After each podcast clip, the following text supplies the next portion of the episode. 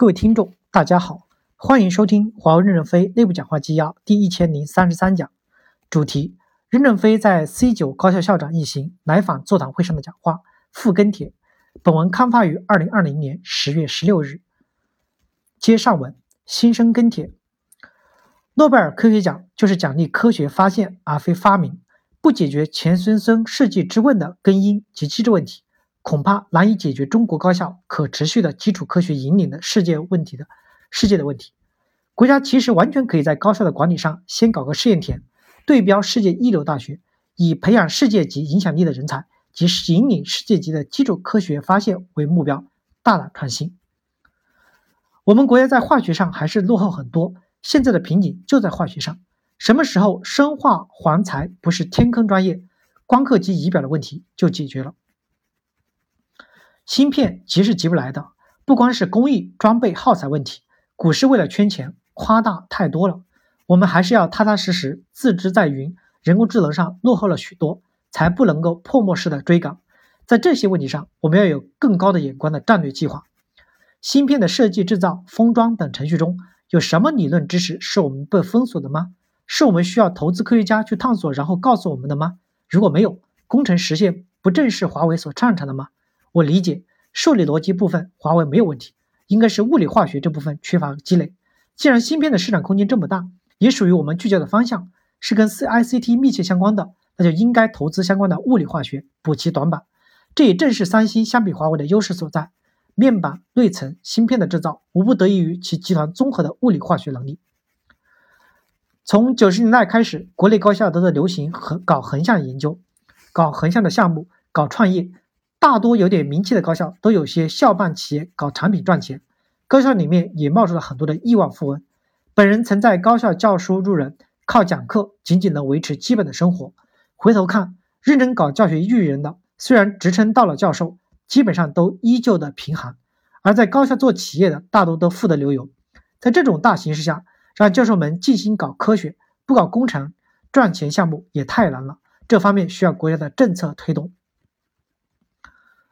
华为在深圳发展很好的时候，在东莞、松山湖建了很大的一个园区，并建宿舍、学校，吸引医院、超市等生活配套设施。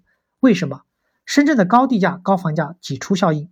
目前东莞基地在逐渐的发挥起越来越大的作用了。在这一方面，印度的大学也可以参考一下，做好长期规划，比如去稍微偏僻一点的郊区、周边三四线城市等设立校区，而不是扎堆一线城市，降低建设用地成本。把钱用在合适的地方，周边的房子也会便宜一些。再做好相应的配套，这样全球的优秀专家教授才方便拖家带口回国开创一番事业。不然，光看看北京、上海等这样一些一线城市的房价，就拦住了优秀人才的回国之路。或者本来在学术上有潜力的人才，只能为了房贷赚到其他钱来钱更快的职业，也是一种很大的浪费。我们国家要重视装备制造业、化学产业，这句话击中要害。现在很多的科学研究、行业的创新都受制于装备和材料。装备本身市场空间不大，需要政策的扶持；而材料只是基础科学，也需要政策的扶持研究。产学研并不是每个领域都要紧密的结合，科学家要有独立自由，纯粹为了好奇心的研究。装备制造业、化学产业基本上都是研究型的工作，短时间内无法变现。因此，中国没有企业或者机构愿意在短时间内无法变现的产业上做大量的投资。家人也有人在化学化工领域工作，他身边的同事好多人都转行到 IT 领域，原因很简单，搞 IT 的工资高，可以养家。这样的问题如果不从国家层面解决，靠市场调节还是很难的。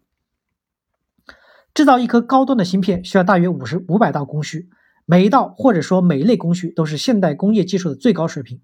中国芯片目前的落后，不但是市场决定的，还是我们的科研水平、教育体制，甚至是思想文化决定的。目前的危机给了中国一次机会打破天花板，但是光砸钱是没有用的，光给市场不一定能解决问题，还需要产生产业提升整体的科研水平，大学改善教育体制，社会孕育一个尊重赛先生、鼓励赛先生的氛围。基础教育是很关键，但是基础教育的成就如何评价？靠论文。现在论文好多的空洞与抄袭，不少学校的老师在获得相关的职称之后就不再写论文了。而大学现在比较流行的是搞一些应用技术，跟企业搞对接，既有一些研发经费的支持，也容易出成出绩效。说出来大家也都能基本能听懂。实际上，基础理论研究和应用科学之间没有必然的界限，也需要把两者结合与验证。任总比较系统的讲解了干部、专家、职员等几类员工的差异化的管理策略和方针，目的是激活组织，保持人才活力。在执行层面，我感觉还是有点偏差。现在要求研发年底的整体调整指标百分之几，刚性的执行这个指标，我个人感觉是欠妥的。尤其是当前芯片受外部制裁，解决问题还引入了额外的大量工作，同时外部的资本市场异常的活跃，针对性的人才挖挖角尤为突出，人才保留异常的严峻。